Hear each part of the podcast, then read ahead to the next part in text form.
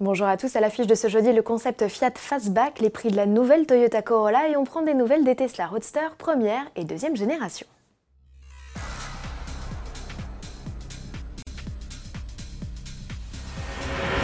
La 30e édition du Salon de l'automobile brésilien ouvre ses portes ce 8 novembre à Sao Paulo. Dans les allées de cet événement, le plus grand et le plus important d'Amérique latine, on croise des modèles inédits produits par des constructeurs que l'on connaît pourtant très bien. Après le Tarok de Volkswagen, voici le fastback de Fiat. Autant vous prévenir tout de suite, lui non plus n'est pas pour nous. À quand l'arrivée d'un constructeur généraliste sur le segment des SUV coupés en Europe? À ce jour, c'est la chasse gardée des marques premium, Mercedes et BMW en tête.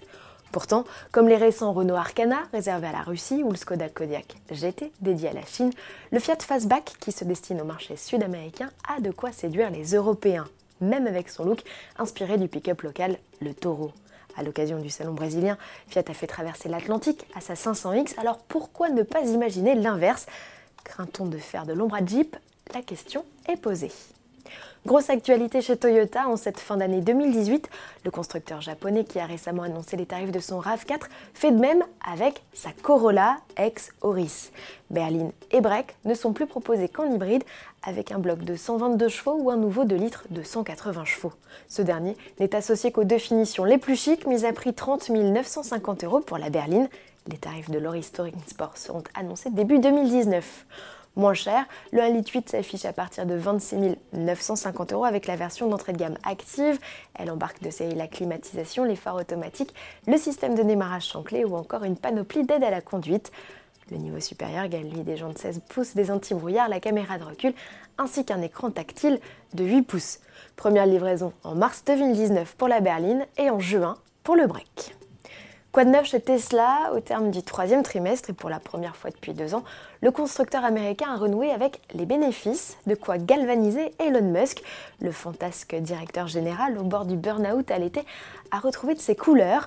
Le 5 novembre, il a ainsi prédit un avenir incertain au géant Ford. Dans une interview accordée au même média, il a également annoncé que son nouveau Roadster sera la voiture de sport la plus performante au monde.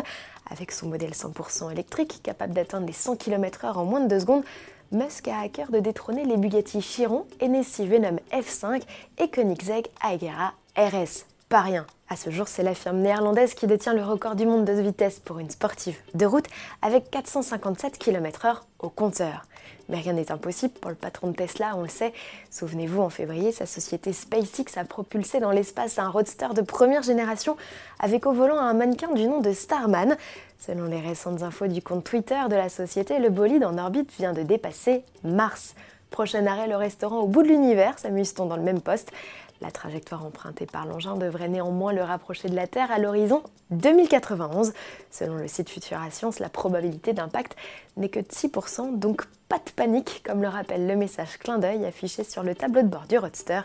Et pour ceux qui aiment les chiffres, un site, whereisroadster.com, fournit en temps réel les données de voyage de Starman. À demain.